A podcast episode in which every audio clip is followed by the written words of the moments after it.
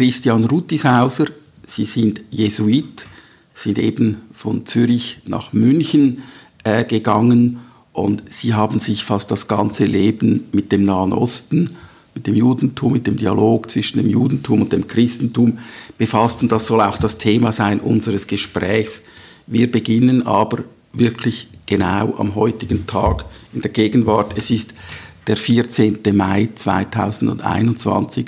Seit ungefähr einer Woche ist wieder Krieg in Gaza.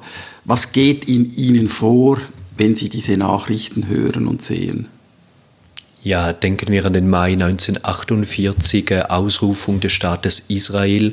Oft frage ich, wann hat eigentlich der Nahostkonflikt begonnen. Der hat natürlich nicht mit der Staatsgründung begonnen, sondern der moderne Konflikt beginnt mit der Idee des Zionismus und mit der ersten Einwanderung der Aliyah äh, aus Russland, aus Osteuropa äh, in dieses Land hinein. Dann die ersten Auseinandersetzungen in den Jahren 1925 in den 20er Jahren drin und dann der Krieg jetzt gerade 48 im Mai, der damals begonnen hat und heute jetzt stehen wir im Jahr 2021 und es sind jetzt nicht kleine Scharmützel und es sind nicht einige Raketen zwischen Gaza äh, und Jerusalem, sondern es geht wirklich in eine tiefere Auseinandersetzung hinein. Mich erschüttert es zutiefst. Es sind nicht nur die außenpolitischen Auseinandersetzungen, die jetzt prägen. Wir sind wie in eine neue Stufe hineingekommen. Einfach diese Lynchjustiz und diese Auseinandersetzungen innerhalb der Städte vom, des Staates Israel, nicht der besetzten Gebiete und innerhalb mehrheitlich jüdisch-israelisch und arabisch-israelischer Städte. An beiden Orten scheint wie eine Art Machtvakuum da zu sein. Es scheint eine Kontrollverlust der Zivilgesellschaft da zu sein. Und das geht eigentlich viel tiefer als das, was wir auch bei der Intifada, bei der ersten und zweiten erlebt haben, wo es eher auf der nationalen Ebene zwischen Palästinenser und Israelis war. Jetzt geht es auf die zivilgesellschaftliche Ebene. Und das ist für mich wie eine neue Stufe Stufe und ich weiß noch nicht, was, ja, was das genau bedeutet. Ist es für Sie ein, ein ideeller Konflikt oder ist es ein, ein territorialer Konflikt? Also ich denke, die großen Ideologien haben vorangetrieben, der Zionismus, dann ein palästinensischer Nationalstaat. Ich denke, beide Ideologien haben gebröckelt. So, sie sind heute nicht mehr das, was sie vor 50 Jahren waren. Ich glaube, heute geht es vor allem sehr pragmatisch um ganz konkrete Gerechtigkeit der Palästinenser, echt behandelt zu werden, äh, um einen zwischenmenschlichen Umgang miteinander. Ich glaube, heute ist es eher ein zivilgesellschaftlicher, kultureller Konflikt. Ich weiß auch nicht einmal, ob es noch ein territorialer Konflikt ist. Denn ganz viele palästinensische Israelis, äh, denen ist es eigentlich sehr gut gegangen in den letzten Jahren. Sie ja, die andere Frage ist die Palästinenser in den besetzten Gebieten. Das ist noch einmal, äh, die sind sicher sehr ungerecht behandelt worden. Und ich glaube, diese Ungerechtigkeit, diese Ohnmacht, nichts verändern zu können, das führt jetzt zu dieser ganz großen Aggression. Und ich denke, die Tatsache, dass jetzt ähm, äh, Abbas auf der palästinensischen Seite äh, die Ereignisse der letzten Monate dazu genutzt hat, zu sagen, es gibt keine demokratischen Wahlen in, äh, in Palästina, das führt noch einmal zu einer so großen Ohnmachtserfahrung und dann mit den konkreten Auslösern bringt das, das Wasser einfach zum Überlaufen. Wenn wir jetzt in die Schweiz zurückgehen, ähm, ich mag mich an die 60er Jahre erinnern, da waren Sie wahrscheinlich. Äh, da bin ich gerade zur Welt gekommen, Jahrgang genau, 65. Ich mag mich an die 60er Jahre erinnern. Da gab es in der Schweiz gerade bei den jüngeren Leuten eine große Begeisterung für Israel. Ich habe das selbstverständlich nicht ich habe das nicht äh, verstehen können, weil ich damals auch äh, sehr jung war, 58, aber ich mag mich erinnern, eben die jungen Leute, auch die Hippies, die sind ins Kibbutz gegangen und in der Schule gab es eine recht unreflektierte Art und Weise, wie man dieses Land bewundert hat. hat man hat das mit der Schweiz verglichen und es gab damals übrigens auch keine Palästinenser, es gab nur die Araber. Höhepunkt dieser sag mal, ideengeschichtlichen äh, äh, Sache war dann das Attentat auf die El Al-Maschine in äh, Zürich-Kloten, ich glaube es war 1969. Äh, das, hat, das hat das Leben in der Schweiz geprägt und die Sympathien waren auch ganz klar und eindeutig äh, verteilt. Wenn man sich heute die Kommentare auf Social Medias anschaut, dann ist das eindeutig nicht mehr so. Wie erleben Sie das? Ich denke, es ist offensichtlich, dass der Staat Israel ein Produkt ist äh, von europäischer Geschichte. Äh, durch, der, durch den vorderen Orient hindurch geht die Grenze zwischen europäischer Kultur und arabischer Kultur. Äh, wir sind da an einer Kulturgrenze, die aufeinander prallt. In den 60er Jahren würde ich schon sagen, die Schaffung des Staates Israel ist ein Wiedergutmachen und Versuchen, einen Schutz zu geben der jüdischen Bevölkerung, die durch die Shoah äh, vertrieben und vernichtet wurde hier in Europa. Und von daher ist natürlich diese Begeisterung, einen Staat ganz neu anfangen zu können, eine Schuldgeschichte aufzuarbeiten und out of the scratch noch einmal ideal einen Staat schaffen zu können. Oder man glaubte, dass es so wäre, weil man die arabische Seite natürlich zu wenig gesehen hat. Heute ist die Nakba, die Vertreibung der Palästinenser viel stärker im Bewusstsein. Äh, und in diesem Sinne war natürlich eine ganz große Begeisterung da, etwas auch äh, egalitäres, gleichberechtigtes, äh, mit sozialistischem Gedankengut. Der Kibbutz ist einfach dafür gestanden, für diesen großen sozialen Idealismus. Und dann kommt der, der Lauf der Geschichte und es kommen die Probleme, die Ernüchterungen. Man sieht, äh, man ist nicht unschuldig, man hat sich schuldig gemacht. Ich bin natürlich als Theologe überzeugt davon, dass der Mensch sich selbst, wenn er sich fürs Gute einsetzt, immer auch Kollateralschäden produziert und dass alles gute Engagement oft auch einen negativen oder destruktiven Teil bei sich hat. Das ist eine tiefe theologische Überzeugung. Da würde man sagen, der Mensch kann, kann nicht anders als auch Schuld zu produzieren, wenn er sich für das Positive einsetzt. Und das, glaube ich, ist jetzt einfach auch ins allgemeine Bewusstsein gekommen, äh, dass die besten Initiativen der Menschen äh, einfach immer ambivalent sind. Und diese Ernüchterung ist sehr, sehr stark zu spüren. Natürlich, die Solidarität der breiten Bevölkerung ist immer auf der Opferseite. So, man will selber sich unschuldig sehen, man will auf der Opferseite sein und deshalb sind die Leute heute vor allem für die Palästinenser, das ist ganz klar. Ich sehe den einzelnen Palästinenser und die Palästinenserin auch heute als Opfer der Ungerechtigkeit der israelischen Politik, aber das heißt nicht, dass Israel es einfach besser machen könnte, weil Israel ist eine, in einer unmöglichen Position drin und von daher habe ich sehr viel Verständnis auch für israelische politische ähm, Vor gehen, aber wir sind in einer unlösbaren Situation, wenn ich es mal auf den ersten oder äußeren Blick sagen würde. Und dieses einseitige Position beziehen, nur für Palästina oder nur für Israel, das kann ich einfach nicht. Das ist nicht die Aufgabe von uns Europäern. Es gibt die Gesellschaft Schweiz-Israel, es gibt die Gesellschaft Schweiz-Palästina. Beide haben mal um mich geworben.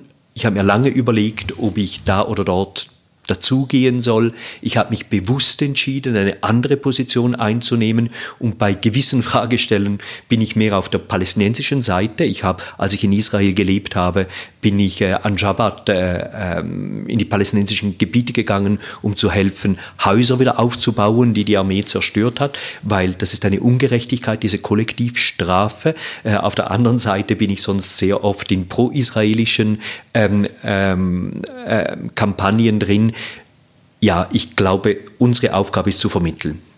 Ist es nicht auch ein bisschen eine schweizerische Unart, ähm, bei großen Problemen zu sagen, ja, wir Schweizer mit unseren vier Sprachen, mit unserer Geschichte, wir wissen, wie man das lösen muss, man müsste doch. Und in meiner Erfahrung ist genau diese Haltung, äh, zeugt eine gewisse Überheblichkeit und diese Haltung verhindert oft auch zu sehen, dass es gewisse Probleme sind, gibt, wo man sagen muss, wenn es eine Lösung gäbe, dann hätte man die wahrscheinlich in den letzten äh, 50, 60, 70 Jahren gefunden und es hat jetzt niemand auf die tollen Schweizer gewartet, die der Welt erklären, wie sie ihre Probleme zu lösen hat. Also da nehme ich äh, unsere eigene Nation genauso wahr. Es ist eine naive Überheblichkeit. Wir sehen die Auseinandersetzungen, die wir hatten, bis es zum Bundesstaat gekommen ist, 1848, mit diesen vielen kleinen und großen Putschversuchen und kleinen äh, bürgerkriegsähnlichen Zuständen. Äh, und nachher hat sich diese Schweiz entwickelt. Vieles ist auch gut gelaufen, dass wir nicht in die Weltkriege hineingezogen sind. Das ist nicht unser Verdienst, eine Nation so durchgeführt zu haben, äh, sondern das ergibt sich aus vielen äh, Zusammenhängen. Wir dürfen da sehr dankbar sein. Und wenn ich dann sehe, die Probleme, die wir in der Schweiz haben, einige Flüchtlinge aufzunehmen, wenn ich denke, ein Staat Israel äh, in den 90er Jahren irgendwie ähm, äh, sechs oder sieben Millionen Einwohner und dann gerade eine Million russische Einwanderer aufnehmen zu müssen, da sieht man, das sind so große Probleme in einem Staat, der nicht etabliert ist wie bei uns, mit Institutionen, die sich über Jahrzehnte und, und fast Jahrhunderte etablieren konnten. Ähm, da kann man nicht einfach hingehen und das so einfach lösen.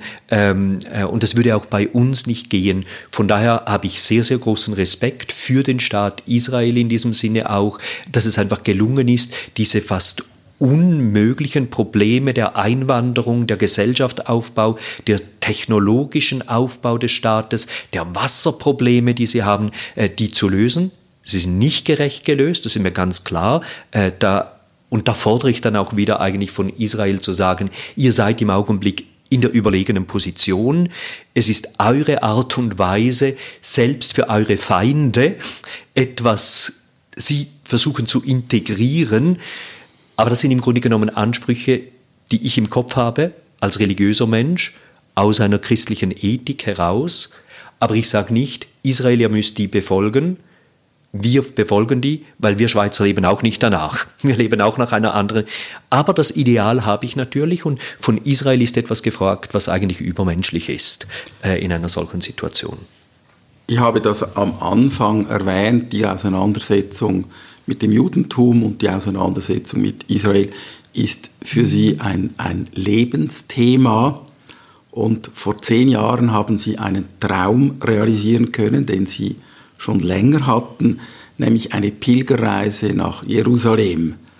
Und das ist ja nicht eine ganz alltägliche Sache, weil die Leute heute gerne nach Santiago pilgern, aber nicht unbedingt nach Jerusalem.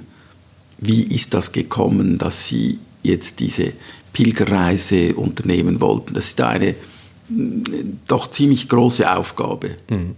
Also Pilgerreise, Sie vergleichen es mit ähm, äh, Santiago, zu Fuß nach Jerusalem von hier aus. Ähm, es ist tatsächlich ein Lebensthema. Rückblickend kann ich sehen, dass ich bereits äh, im Gymnasium eine Arbeit geschrieben habe äh, über, ähm, über die Shoah, habe mich mit dem Judentum auseinandergesetzt. Ich wollte eigentlich gern auch Geschichte studieren.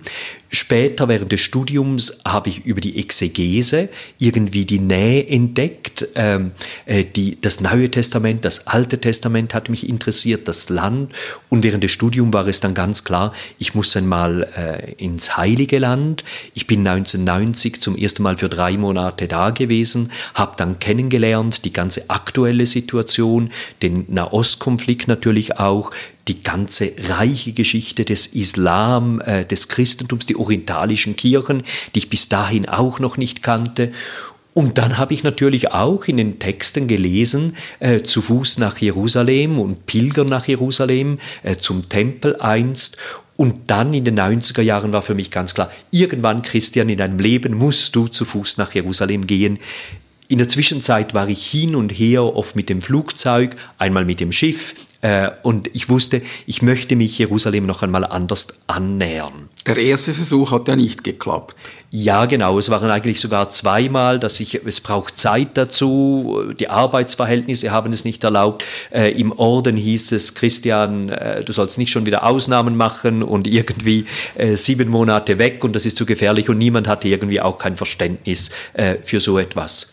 Und dann äh, blieb ich dran und habe so ein Bildungsprojekt gemacht. Ich war Bildungsleiter im Lassalle-Haus Bad Schönbrunn, wo wir uns dann über drei Jahre lang vorbereitet haben mit verschiedenen Tagungen, Konferenzen. Was ist die Bedeutung von Jerusalem? Was ist die Bedeutung des Pilgerns? Die interreligiösen Aspekte, äh, Islam, Judentum, Christentum darin. Äh, dann äh, natürlich auch friedenspolitisch. Für mich gehen die Dimensionen spirituell, friedenspolitisch, interreligiös, das geht immer zusammen, das beeinflusst sich gegenseitig. Ich habe Mühe, wenn wir nur einen politischen oder nur einen religiösen Zugang haben. Ich bin ein Mensch, der die Wirklichkeit irgendwie breit wahrnimmt und von daher musste das einfließen und Jerusalem ist auch ein Schmelztiegel. In Israel zeigt sich einfach alles noch einmal potenziert. Die Schönheiten des Lebens, aber auch die Komplexität. Die politischen und religiösen Belange können nicht wie hier auseinandergehalten werden. Es gibt den politischen Bereich und das wird getrennt vom religiösen Bereich und säkularen Staat. Das sind Konzepte, die da nicht funktionieren. Und dieses Ineinander macht es komplex, aber auch sehr faszinierend. Ich möchte aber noch kurz auf Santiago zu sprechen kommen. Historisch gesehen ist zu Fuß nach Jerusalem und das Pilger nach Jerusalem die christliche Ursprungswallfahrt. Weil die Muslime im Mittelalter die Wallfahrten unterbunden haben, Deshalb kommt es zu den sogenannten Kreuzzügen, den Frankenkriegen damals. Und weil da Europa verliert, ist eigentlich kein Pilgern mehr möglich und das Pilgern nach Santiago ist ein Ersatz für das Pilgern nach Jerusalem. Wenn man nicht an, nach Osten kann, dann geht man nach Westen und es ist Teil der Reconquista. Wenn man die Muslime schon im vorderen Orient nicht besiegen kann, dann kann man sie wenigstens aus Spanien vertreiben. Das heißt, das Pilgern nach ähm, Santiago, das ist ein Pilgern zu Johannes, äh, zu, ja, Entschuldigung, zu Jakobus, dem Maurentöter, dem Muslimtöter. Das heißt, das Pilgern nach Santiago hat eine politische, interreligiöse Kontext, eine Auseinandersetzung und eine Geschichte, die heute wieder hochaktuell ist. Wissen das die Wanderer, die da auf dem Weg nach... Äh das wissen sie eben nicht. Und das sage ich ganz oft. Es ist doch kein Zufall, dass die naiven Europäer nach Santiago pilgern. Zugleich haben wir eine große Auseinandersetzung in der Gesellschaft, der Islam in Europa heute. Und zu pilgern zu einem Ort nach Santiago, das eigentlich ein antimuslimischer Wallfahrtsort ist. Und von daher war für mich ganz klar, in diesem Kontext drin mit meinem Bewusstsein, ich kann nicht nach Santiago pilgern, weil ich für den Dialog mit dem Islam bin und Jerusalem ist die globale interreligiöse Pilgerstätte, weil eben nicht nur eine Religion da im Zentrum steht. Oder ich schließe da mit diesem Punkt. Äh, Professor Simon Uriel von der äh, Bar Ilan Universität hat es, als wir angekommen sind in Jerusalem, bei der Konferenz auf den Punkt gebracht, indem er gesagt hat, die Hindus haben Varanasi, die Muslims haben Mekka, die Katholiken haben Rom und Santiago als Pilgerort. Nur wir Juden haben Jerusalem als Pilgerort und müssen es mit allen anderen Weltreligionen teilen. So, und das ist wirklich das Spezielle und von daher war für mich klar, es gibt keinen anderen Pilgerort für mich, es sei denn Jerusalem. Sie haben diesen Ort jetzt und auch diese Reise äh, mit einem großen Rucksack angetreten. Sie haben das Thema auch sehr äh, ja, aufgeladen. Ähm, es gibt neben dieser ideellen Seite gibt es ja dann äh, eine ganz banale Seite. Und wenn ich, wenn mir heute jemand erzählt, ich bin nach Jerusalem gepilgert, dann ist meine erste Frage nicht einmal, äh, warum, weil das gibt Gründe, die ich gut nachvollziehen kann.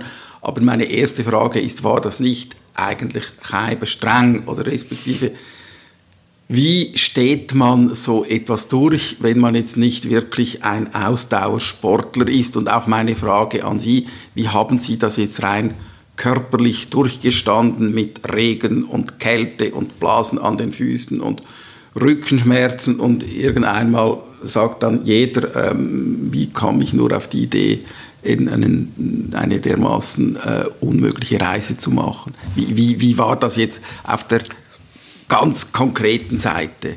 Ich bin nicht sehr sportlich. Ich mache im Alltag kaum Sport. Ich habe mich ein klein wenig vorbereitet, ähm, körperlich. Bin schon etwas gegangen in den äh, Monaten davor.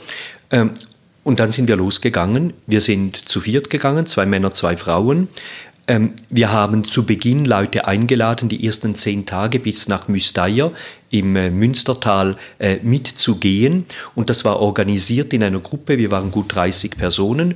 Und ähm, mit der Gruppe geht man langsam.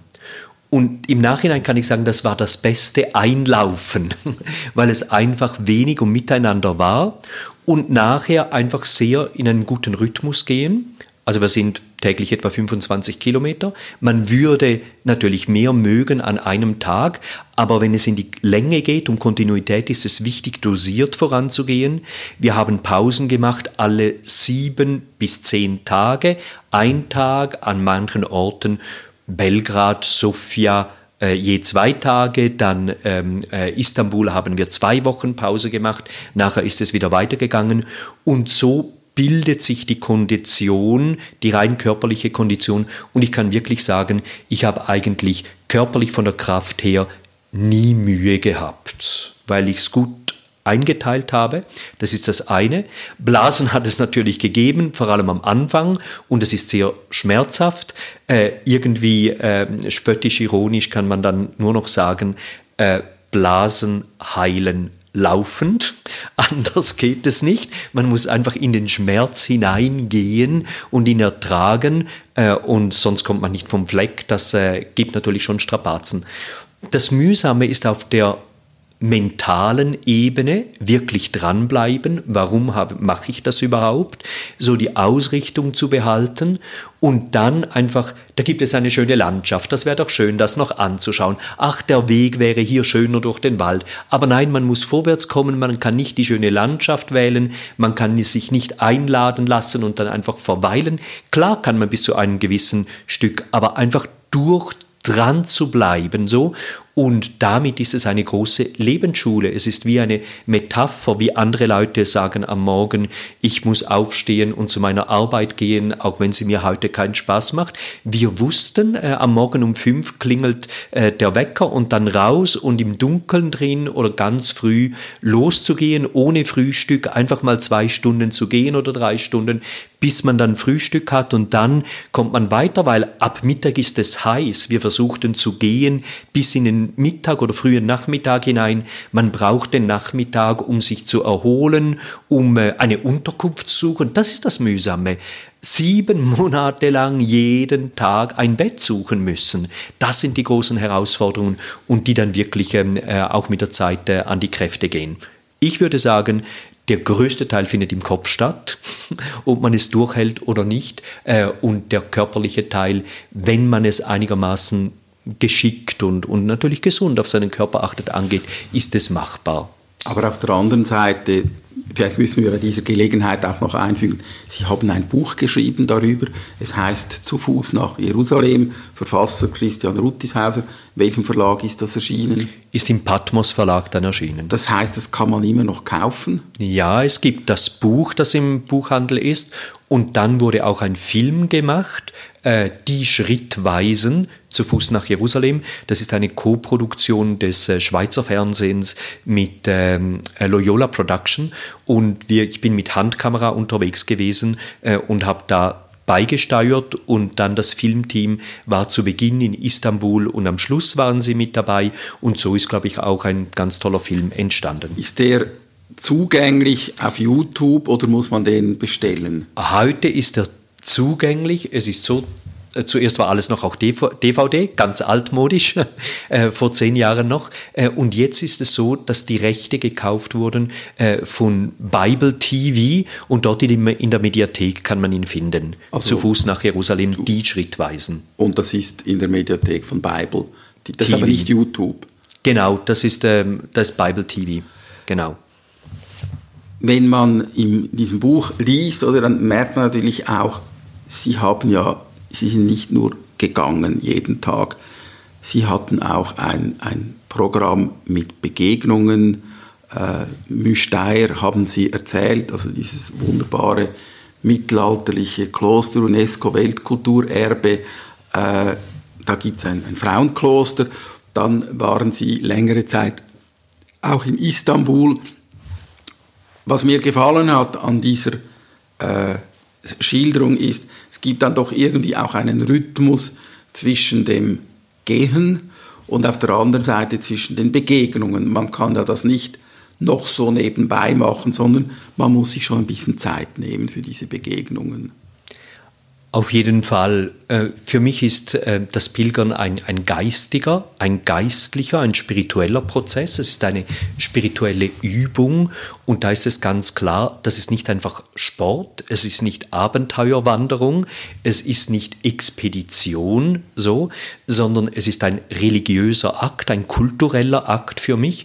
Und da war es ganz klar, am liebsten würde ich mit Muslimen, Juden und Christen, dass wir so zusammen miteinander unterwegs sind und unterwegs äh, debattieren über unsere heilige Schriften, über die großen theologischen Fragen, über die existenziellen Fragen. Das hat sich nicht so ergeben. Wir waren äh, zu viert, alle aus der christlichen Tradition, haben aber natürlich versucht, so gut wie möglich in Kontakt zu kommen, die Gegenden zu erkunden, die Geschichte, die dazugehört, auf dem Balkan, nach dem Balkankrieg der 90er Jahre, in seinen Nachwirkungen, Gerade Kroatien, Serbien, das ist noch ganz stark aufgeladen im katholischen Kroatien. Da haben wir eigentlich in jeder Pfarrei eine Unterkunft gefunden, irgendwie auf dem Boden im Schlafsack äh, eines Pfarrheims oder so. Da hat man uns aufgenommen. Wir kommen über die Grenze, das erste serbische Kloster. Äh, wir kommen am Abend nach 40 Kilometer, das war eine ganz lange Tagestour an, fragen, können wir hier übernachten? Der Mönch sagt, was für einen Glauben haben Sie?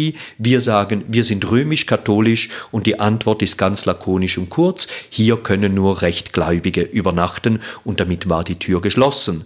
Und Ökumene oder interreligiöser Dialog oder so weit weg, sondern man ist in einer Gegend, wo Religion mit Nationalismus gekoppelt ist, katholisch-kroatisch, orthodox-serbisch und das wirkt seit dem Krieg nach und dann darin zu leben, wahrzunehmen, in Serbien äh, Übernachtungen zu finden, in einem Haus eines Ex-Offiziers, der Alkoholiker ist und neben dem Bett steht die Uniform und, äh, und eine, eine Knarre, neben der man schläft, äh, da kommt man einfach in die Gesellschaft hinein, weil wir in Privatbereichen hineinschlafen und beim Suchen einer Unterkunft gibt es jeden Tag Gespräche ganz konkret mit den Leuten. Und das ist das Faszinierende, aber auch das sehr anstrengende.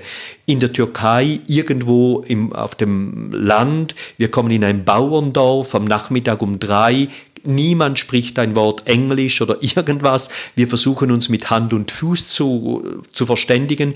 Die begreifen rasch, dass wir eine Unterkunft brauchen. Und dann werden wir gastfreundlich behandelt. Vom Nachmittag an uns wird der Stall gezeigt. Die Frauen gehen mit den Frauen in die Küche. Äh, wir werden in dieses Dorf leben. Wir sind so müde. Wir wollen eigentlich nur schlafen und unterkommen. Und wir müssen da die ganzen Gastfreundschaftszeremonien mitmachen, abends um 10, wir werden groß bewirtet und wir wollen einfach nur endlich schlafen oder irgendeine Dusche oder was und, äh, und dann gegen, ja, kommen wir da unter.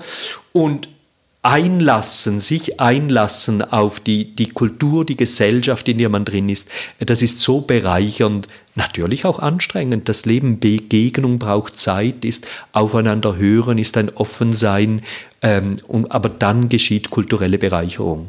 Diese Geschichte mit den serbisch-orthodoxen Mönchen hat mich schockiert. Ähm, ich habe auch Erfahrungen mit äh, Unterkunft in orthodoxen Klöstern, äh, zum Glück eine positive, und zwar in der Nähe von Bukarest in einem Frauenkloster, wo wir auch mit der Familie waren und die äh, Klosterfrauen dann mit unseren kleinen Kindern gespielt haben. Und sie haben uns bewirtet und wir durften im Zimmer des Patriarchen schlafen. Und äh, es ist äh, nicht nur äh, es gab nicht nur äh, zu essen es gab auch zu trinken. Und selbstverständlich hat man auch eine größere Menge Schnaps dann äh, zu trinken ge gekriegt und das war eigentlich eine sehr positive Sache aber Sie sagen es richtig äh, die gerade im Balkan ist ja die Konfession auch aufgeladen mit Nationalismus. Und dort, wo das passiert, das ist selbstverständlich in Rumänien auch bis zu einem gewissen Teil der Fall, aber wir werden auch nicht unbedingt ähm, als Teil des Konflikts mit assoziiert, was in Ihrem Fall wahrscheinlich in Serbien äh, passiert ist. Aber was, worauf ich hinaus will, es gab dann auch Momente, Sie beschreiben das im Buch, wo es dann auch brenzlig wurde, also so ähm, äh, Balkan war der Vorgeschmack von Syrien. Sie sind mindestens einen Teil durch Syrien marschiert und ich habe mich dann schon auch gefragt, als ich das gelesen habe, war das jetzt eine gute Idee oder hat man sich da nicht in eine Gefahr gebracht, unnötigerweise? Der äh, Aufstand und der Krieg in Syrien ist im Frühling 2011 ausgebrochen. Wir sind in diesem Frühling aufgebrochen für unsere Pilgern. Wir sind an der syrischen Grenze gestanden Anfang November. Ähm, es gab vier große Konfliktherde, äh, Homs, ähm, äh, Aleppo im Norden, dann ganz im, im Süden. Ähm, es war die schwierigste Entscheidung in meinem Leben, bis dahin wirklich nach Syrien hineinzugehen. Und wir haben gesagt, wir pilgern für Frieden und Gerechtigkeit. Und wir kommen in die erste Gegend, wo es wirklich Krieg ist. Und jetzt sollen wir einfach kapitulieren? Haben wir dann doch keinen Mut, wirklich an diese Fragen heranzugehen? Und ich habe es lange in mir abgewogen, wir alle. Wir hatten Zeit, wochenweise, durch die Türkei gehend vor allem, dann die letzten Wochen. Und dann haben wir gesagt, wir lassen uns nicht von der inneren Angst überwältigen und wir lassen uns nicht stoppen. Das Schwierigste waren die Familienangehörigen, die uns gewarnt haben und geschrieben und interveniert, wir dürfen auf keinen Fall nach Syrien hinein. Dann waren wir vor der Grenze, wir mussten uns, wir wussten, es gibt kein ähm, ähm, es gibt nur noch Bargeld. Wie kommen wir überhaupt zu Bargeld, damit wir da drin überleben können in Syrien? Auf einmal auf der Bank haben wir das in Antakya gekriegt. Alle anderen sind angestanden an den Bankschaltern. Es gab kaum äh, syrisches äh, Geld. Und es war wie ein Wunder, dass wir zu diesem Geld gekommen sind überhaupt. Und äh, wir haben uns noch einmal beraten, wir haben unseren Blog abgeschaltet und so. Wir wussten natürlich, jetzt kommt der Geheimdienst, jetzt kommt alles, was mit Syrien zusammenhängt in einer Kriegssituation. Und dann haben wir gesagt, wir dürfen auch nicht sagen, dass wir nach Israel gehen, weil Syrien seit 48 im Kriegszustand ist äh, mit Israel. Und wenn man sagt, dass man nach Israel geht, dann wird man auch nicht durch Syrien gelassen. Und das führt dazu, dass äh, äh wir ein Wording äh, uns zurechtgelegt gelegt haben. Und wir haben gesagt, wir machen ein Trekking nach Amman. Und so sind wir am Zoll gewesen und wir sind stundenweise befragt worden, was wir eigentlich wollen und tun, äh, immer wieder von unterschiedlichen äh, Zollbeamten. Äh, und dann haben wir immer das gesagt. Sie haben gesagt, ja, und was machen Sie dann nach Amman? Und wir haben gesagt, ja, dann kehren wir zurück nach Europa. So. Und äh, nach mehreren Stunden sind wir dann einfach auf der anderen Seite der Grenze gelandet und dann waren wir da und dann wussten wir, und jetzt gehen wir einfach. Und dann sind wir natürlich zuerst durch friedliche Gebiete gekommen. Wir haben extra unsere Route auch angepasst und ähm, äh, der Geheimdienst, den haben wir immer stärker wahrgenommen. Und dann kommt es dann natürlich zu sehr schwierigen Situationen, als wir äh, um Homs, äh, wir werden gezwungen, an verschiedene Orte hinzugehen. Äh, wir werden aber auch beschützt vom, vom Geheimdienst. Und wir kommen, also wir sind drei Wochen unterwegs bis nach Damaskus runter, den größten Teil. Es sind nur gerade drei Tagestouren, die wir nicht machen können. Und darin noch einmal zu gehen, ja, man kann sagen von außen, es ist äh, unverantwortet. Ähm, in jener Zeit wurden gerade Geiseln aus Libyen herausgeholt. Der Bundesrat musste intervenieren. Äh, ist das sinnvoll, wenn Schweizer Bürgerinnen und Bürger äh, so in ein solches Land hineingehen? Äh, es ist sicher ein Grenzfall gewesen. Es war letzte Minute, so etwas überhaupt äh, noch möglich war. Und äh, wir haben es getan. Ja. Hat man Sie dafür danach auch kritisiert? Zum Beispiel im Orden, also bei den Jesuiten. Also man hat uns vor allem davor kritisiert so und versuchte zurückzuhalten. Mein Provinzial hat äh, gesagt, Christian, ich will dich weder als Geisel noch als Leiche aus Syrien herausholen. Äh, und das war mir schon die ganze Zeit, äh, die Wochen davor, irgendwie in mir drin, diese Aussage von ihm.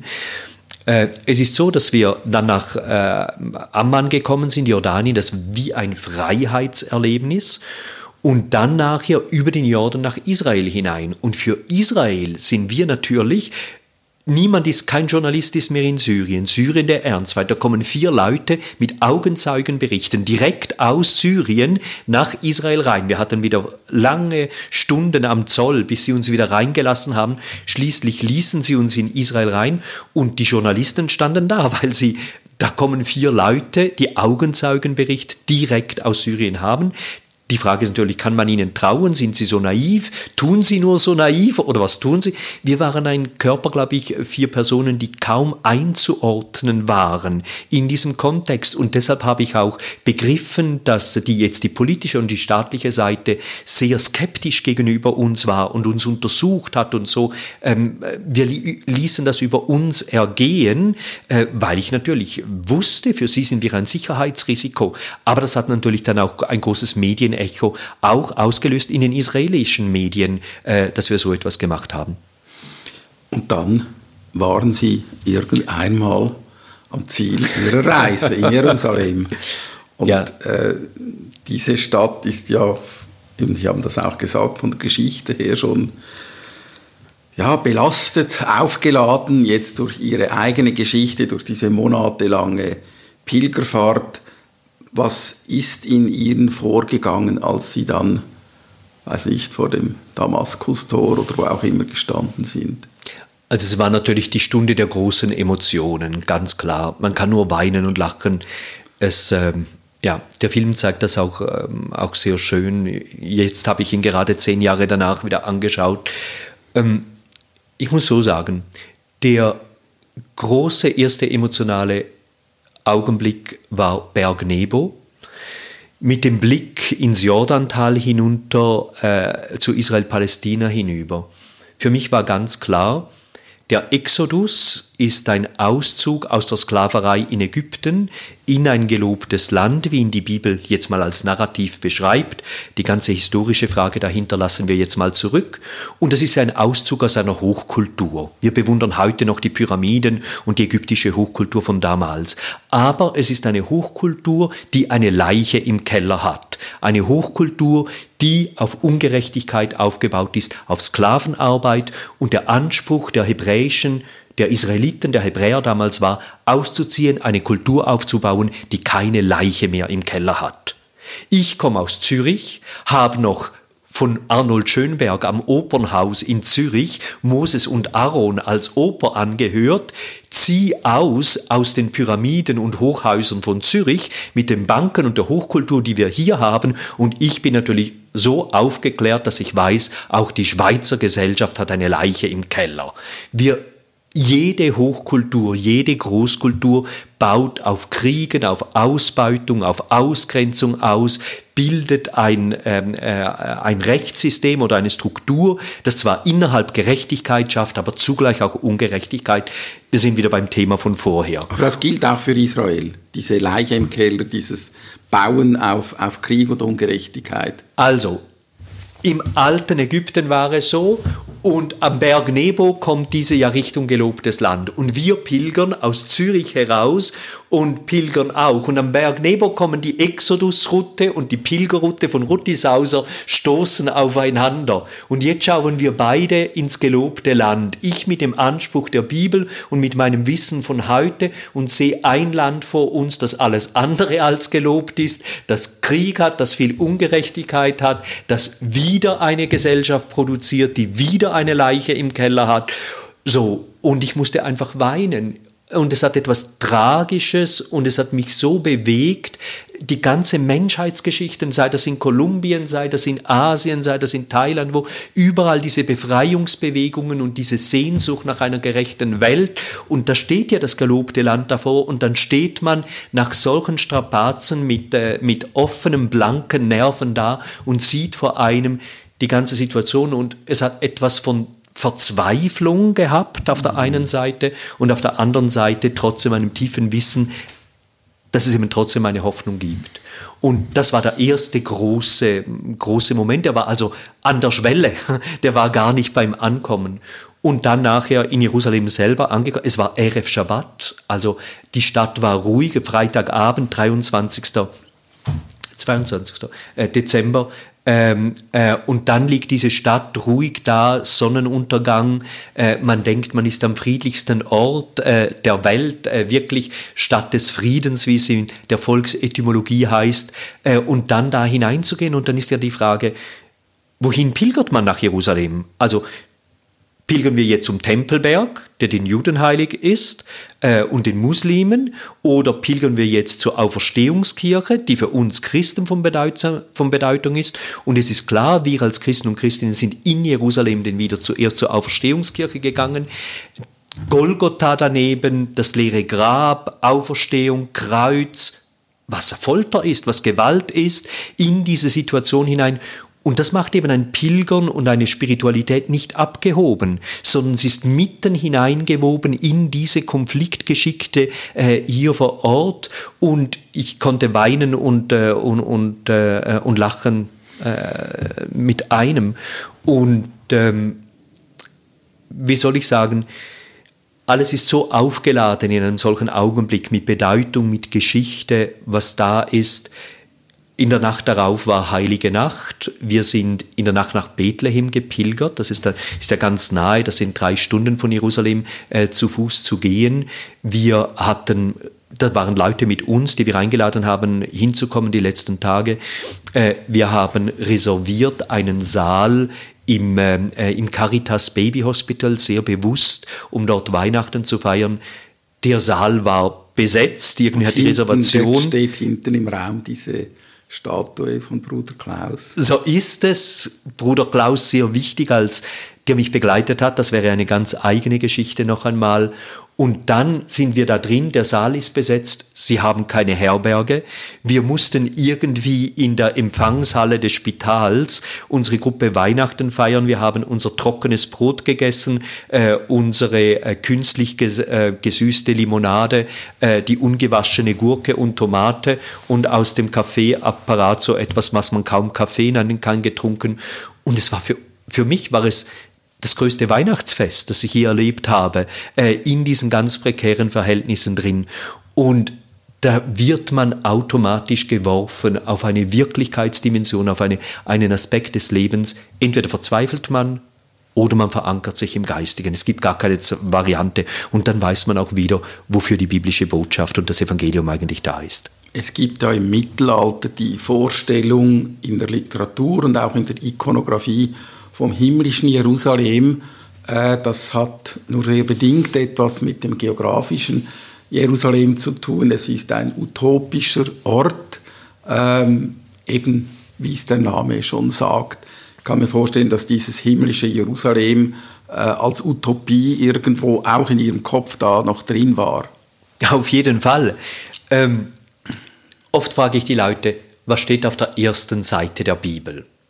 Und es ist faszinierend, ob Leute christlich sind oder nicht christlich, ob sie ganz säkular sind oder was auch immer. Alle Leute wissen, dass am Anfang Adam und Eva ist, dass da ein Paradies beschrieben wird, dass irgendwie so ein Naturzustand beschrieben wird. Steht da nicht am Anfang war das Wort? Das ist dann im Johannesevangelium, dass das so interpretiert. Und dann nachher frage ich die Leute, was steht auf der letzten Seite der Bibel? Und dann ist wieder sehr bezeichnend, dass weder die säkularen noch die frommen Leute, auch die, die die Bibel kennen, nicht wissen, was auf der letzten Seite steht. Und was steht dort? Das himmlische Jerusalem wird beschrieben, diese ja. Utopie. Und die ganze biblische Geschichte ist vom Paradies, vom Naturzustand da kann man schon noch versuchen, friedlich miteinander zu leben.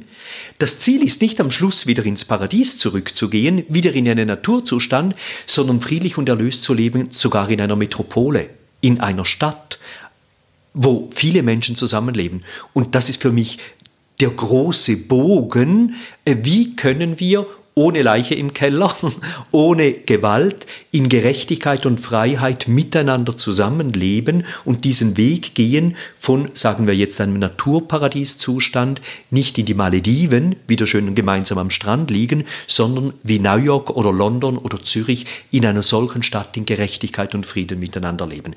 Das ist für mich der Bogen und ich bin überzeugt, dazu braucht es einfach die politische, die gesellschaftliche, die kulturelle, aber eben auch die spirituelle und die Glaubensebene kommen wir zum Schluss auf eine etwas abstraktere Ebene. ähm, ich habe das am Anfang gesagt, diese Auseinandersetzung hat sie ihr Leben lang begleitet. Ähm, das kann man zum Beispiel ihren, ihrem Literaturverzeichnis nehmen. Sie haben neben dem Buch und dem Film äh, auch eine große Liste von wissenschaftlichen Publikationen, die sich mit dem Judentum und dem Dialog mit dem Christentum befassen. Und sie haben auch ein Mandat in der Vatikanischen Kommission für den Dialog mit dem Judentum. Was, was wird da verhandelt?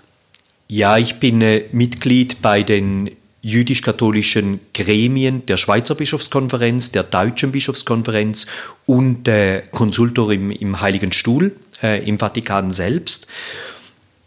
Wir haben eine sehr schwierige Geschichte, Christen und Juden miteinander von gegenseitiger Verfolgung zuerst und dann natürlich die große, das Christentum ist die große mächtige Weltreligion geworden, ein ganz großes antijudaistisches Erbe in der katholischen Kirche und die evangelische Kirche ist nicht besser, die orthodoxe auch nicht. Das ist sogar in die Kultur hineingegangen, in die moderne. Wenn wir die säkulare Geistesgeschichte, Philosophie des 19. Jahrhunderts sehen, all diese Philosophen, wie die sehr antijüdisch und dann antisemitisch natürlich in dieser Zeit auch immer mehr äh, eingestellt sind. Die Shoah war jetzt in der Moderne der große Augenöffner, ein tragischer Augenöffner, äh, dass eigentlich ähm, äh, die christliche westliche europäische Kultur auf Kosten der Juden gelebt hat, obwohl diese gerade ganz große kulturelle Beiträge äh, geliefert haben. Und im, die katholische Kirche hat eine radikale Kehrtwende gemacht mit dem Zweiten Vatikanischen Konzil und ist wirklich eine Revolution von oben. Das Konzil und die Päpste sind viel weiter als die Basis. Das erstaunt heute ganz viele Leute. Aber wenn man Johannes Paul II.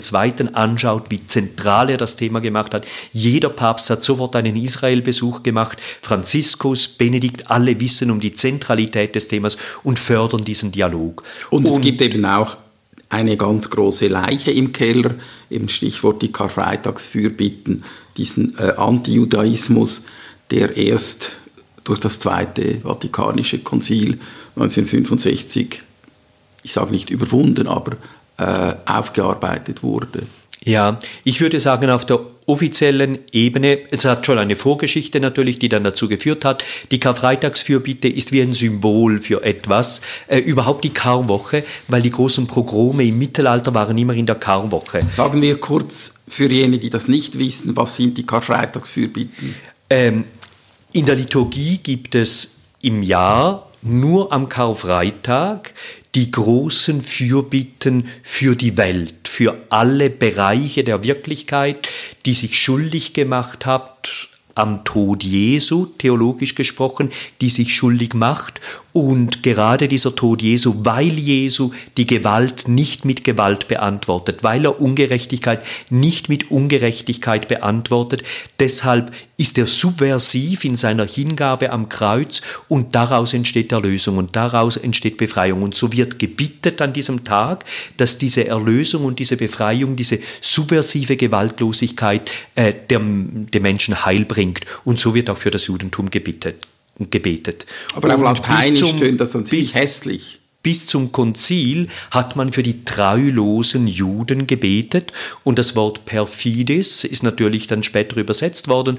und äh, ich denke, man muss ganz klar sagen, äh, Päpste und Vatikan, man hat immer versucht, den, die Gewaltausbrüche des Antijudaismus äh, zu bekämpfen, aber im gesamten Volk, in der ganzen Beziehung ist natürlich ein Antijudaismus immer darin gewesen, aber man muss auch ganz klar unterscheiden zwischen Antijudaismus und Antisemitismus, obwohl das ineinander hineingeht. Also es ist auch nicht so, man darf da dann auch nicht den Teufel an die Wand malen. Ich bin sehr für Aufarbeitung, aber auch da nicht in Klischees hinein äh, zu verfallen. Äh, auf alle Fälle muss die katholische Kirche und alle Christen und alle säkularen Menschen Gerade auch die Linken. Jetzt sehen wir ganz klar den linken Antisemitismus, äh, den es in den letzten Jahrzehnten auch ganz stark gegeben hat. Das ist nur nicht nur ein Problem der Rechten, es ist nicht nur ein Problem äh, der Kirche, sondern ist ein großes kulturelles europäisches Erbe und ein Riesenproblem, das wir haben. Und da können wir sagen, die katholische Kirche hat in den 60er Jahren Pionierarbeit gemacht. Natürlich zu spät, nach der Shoah, reichlich zu spät und trotzdem ist sehr, sehr viel geschehen. Und der Dialog, was in den letzten 50, 60 Jahren passiert ist, ähm, äh, ist wirklich eine, eine 180 Grad Wende äh, in, äh, in die andere Richtung. Und da gibt es heute verschiedene Kommissionen, auch auf vatikanischer Ebene. Die zwei wichtigsten, eine ist nur für Staat Israel und mit politischen ähm, äh, Arbeiten geht es da. Äh, da geht es mit dem Oberrabbinat, der ganze Dialog, der da geführt wird. Und dann gibt es einen Dialog mit dem Judentum als Religionsgemeinschaft. Die Kommissionen heißen für die religiöse Beziehung mit dem Judentum, genau wissend, dass das Judentum nicht nur eine Religion ist, sondern auch ein Volk, eine Nation, dass es säkulare Aspekte gibt, aber dass es eben auch die religiösen gibt. Und ich arbeite in der Kommission für die religiösen Aspekte. Und da geht es zuerst einmal darum, die Schuld aufzuarbeiten, die da äh, gewesen ist, äh, umzukehren, dann eine Neulektüre des Neuen Testaments, des Alten Testaments miteinander, dass es eben nicht antijüdisch gelesen wird. Dann nachher geht es darum, äh, überhaupt den christlichen Glauben zu formulieren. Ähm, wenn wir an die Trinität glauben, glauben wir jetzt noch an denselben Gott, an den der Jude Jesus geglaubt hat. Die Juden würden heute sagen, ah, ist das nicht Götzendienst? Was macht ihr da mit der Trinität? Das sind große theologische Fragestellungen. Und dann ist ganz klar, äh, der biblische Narrativ geht, Gott erwählt ein Volk, nicht weil sie besser sind, das jüdische Volk, sondern weil dieses Volk einen bestimmten Auftrag in der Menschheitsgeschichte hat, für das es genügend geprügelt wird. Äh, so hat diese Erwählung. Und dann sagt die Kirche, oder hat sie lange gesagt, das neue Volk Gottes, das sind wir, die Christen, das sind nicht mehr die Juden. Und jetzt anerkennt sie ganz klar, ah, der Bund ist nicht gekündigt worden, dieser Erwählungsbund zwischen Gott und jüdischem Volk, er geht weiter. Es gibt das Neue Testament, es gibt einen neuen Bund. Wie geht jetzt Altes und Neues Testament zusammen? Wie geht neuer Bund und alter Bund zusammen? Wie geht der Wählung des Volkes Israel mit der Wählung der Kirche? Ist das Konkurrenz? Und somit wird man mitten in eine Identitätsfrage hineingeführt. Was heißt Christ sein? Auf wen sind wir bezogen?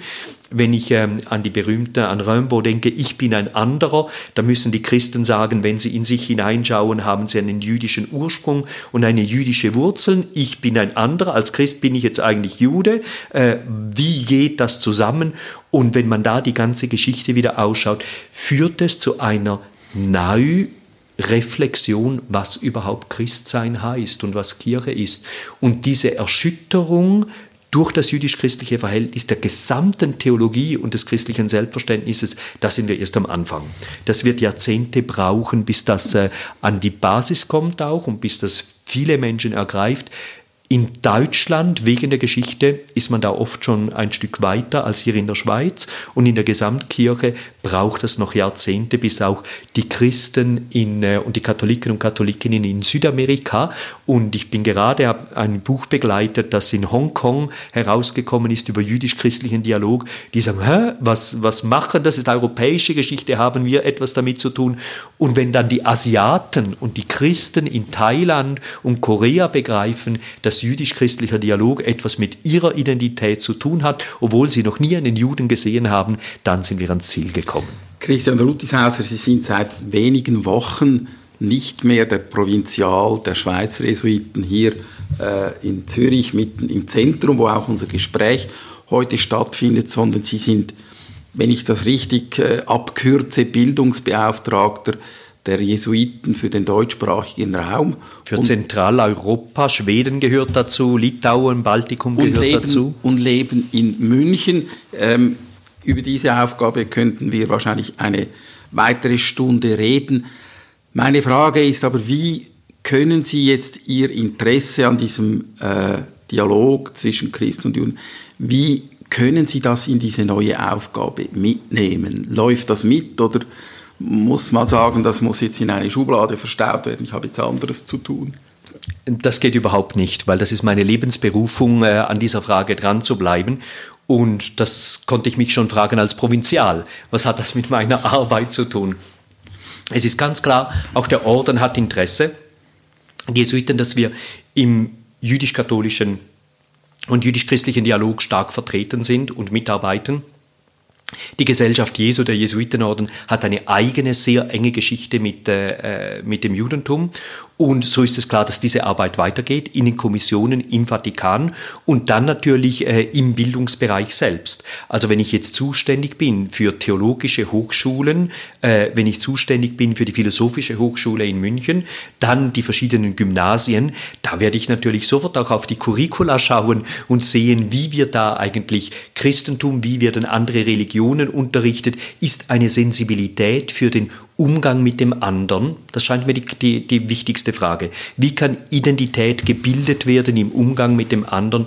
Wo ist da Antijudaismus, Antisemitismus zu sehen? Wobei ich bin ganz dafür, es geht nicht darum, Antisemitismus oder Judaismus zu bekämpfen. Wenn man den Feind bekämpft, macht man sich von ihm abhängig. So, das Wichtigste ist, wie kann positiv etwas formuliert werden? Wie können wir konstruktiv miteinander Begegnungen aufbauen? Und äh, ich, in Deutschland, glaube ich, ist das auch ähm, äh, wirklich äh, etwas, was gegeben ist, dass Begegnungen möglich sind. Für alle Konfliktlösungen, sei es im Vorderen Orient, sei es bei uns in der Bildung, das Entscheidende ist, dass sich Menschen gegenseitig begegnen und in den Dialog kommen, kennenlernen und versuchen, einander zu verstehen. Ohne diese Grassroot-Arbeit und die eben an der Schule, in der Erziehung beginnt, äh, äh, im Bildungswesen, ohne diese harte, harte Knochenarbeit äh, des alltäglichen Dialogs äh, werden wir unsere Gesellschaft nicht verwandeln. Und ich hoffe, es gibt äh, äh Änderungen und Verbesserungen in den nächsten äh, Jahrzehnten, obwohl es ja im Augenblick nicht gerade danach ausschaut. Auch der Antisemitismus nimmt bei uns zu. Es schwappt wieder über ein der Nahostkonflikt, ein identitäres Denken, schwarz-weiß, Feind, Freund, nimmt wieder zu und wir machen weiter. Eine große Aufgabe. Herzlichen Dank. Danke Christian für das Gespräch. Rutishauser und viel Erfolg. Das wünsche ich Ihnen, aber eigentlich ist es ein Wunsch an uns alle. Ja, danke.